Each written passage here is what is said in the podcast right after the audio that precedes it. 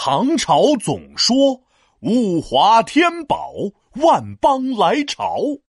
皮大龙，我今天好开心啊！快快快，请你吃德国的猪蹄、法国的饼干、瑞士的巧克力。来来来，还有呢，泰国的芒果。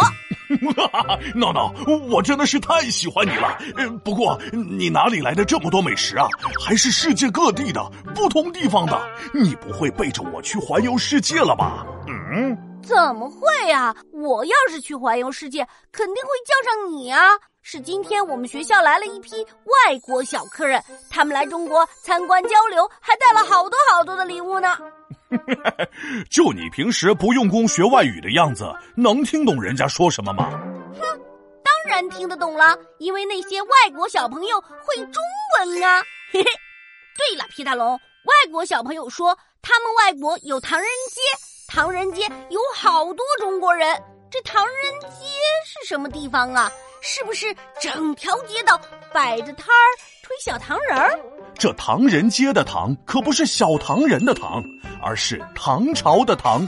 唐人呢是外国人之前对华人的称呼，所以唐人街也就是生活在外国的华人居住在一起的街道。唐朝，是不是就是李白生活的那个朝代呀？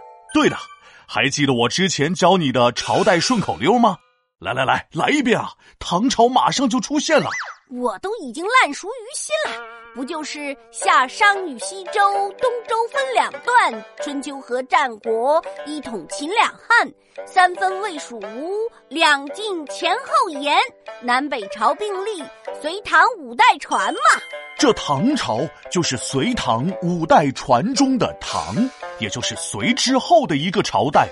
可是你看我背的顺口溜里有那么多的朝代，华人住在一起的地方，为什么不叫秦人街、汉人街呀？这是因为唐朝特别的厉害，是当时全世界最强的国家之一，有很多外国人来大唐参观学习啊。古代的时候就有外国小朋友来中国参观学习了，人家唐朝人吃各国特色美食的时间可比你早了一千多年呢。还记得我之前给你讲的李渊太原起兵的事儿吗？记得呀，不是还打败了隋炀帝吗？没错，后来李渊统一了全国，建立了唐朝，然后强盛的唐朝就登上了历史的舞台。那是继承者都特别强，推行科举选栋梁，搞完建设搞国防，百姓有衣又有粮。那百姓是不是都快活似神仙？呃，前面是这样，后来就不是了。这唐朝的发展就像是坐过山车，一会儿高来一会儿低，从李渊、李世民、武则天，一直到唐玄宗。国家实力那是蹭蹭的往上爬呀，直到开元年间进入最厉害的全盛时期，历史上称为开元盛世。啊，不过盛世没多久，就有人开始捣乱了。啊，对，爆发了安史之乱，然后叛乱平复之后，国家安定了，又有点起色了。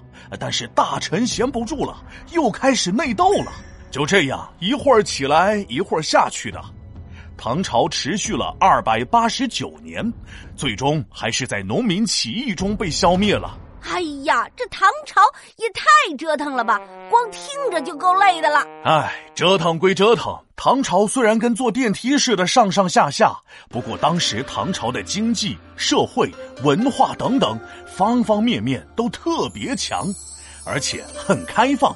所以，世界上的很多国家都派使者来唐朝学习，这也就是为什么有很多华人后来被称为唐人的原因了。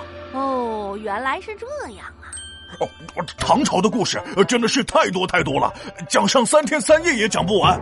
所以，你等我先把这些好吃的吃完，再慢慢给你道来。嘿，你这个皮大龙，拿了我的零食就跑啊！快给我回来！皮大龙敲黑板，历史原来这么简单。唐朝真的很强大，千里江山美如画，政治、经济和文化影响深远，跨欧亚。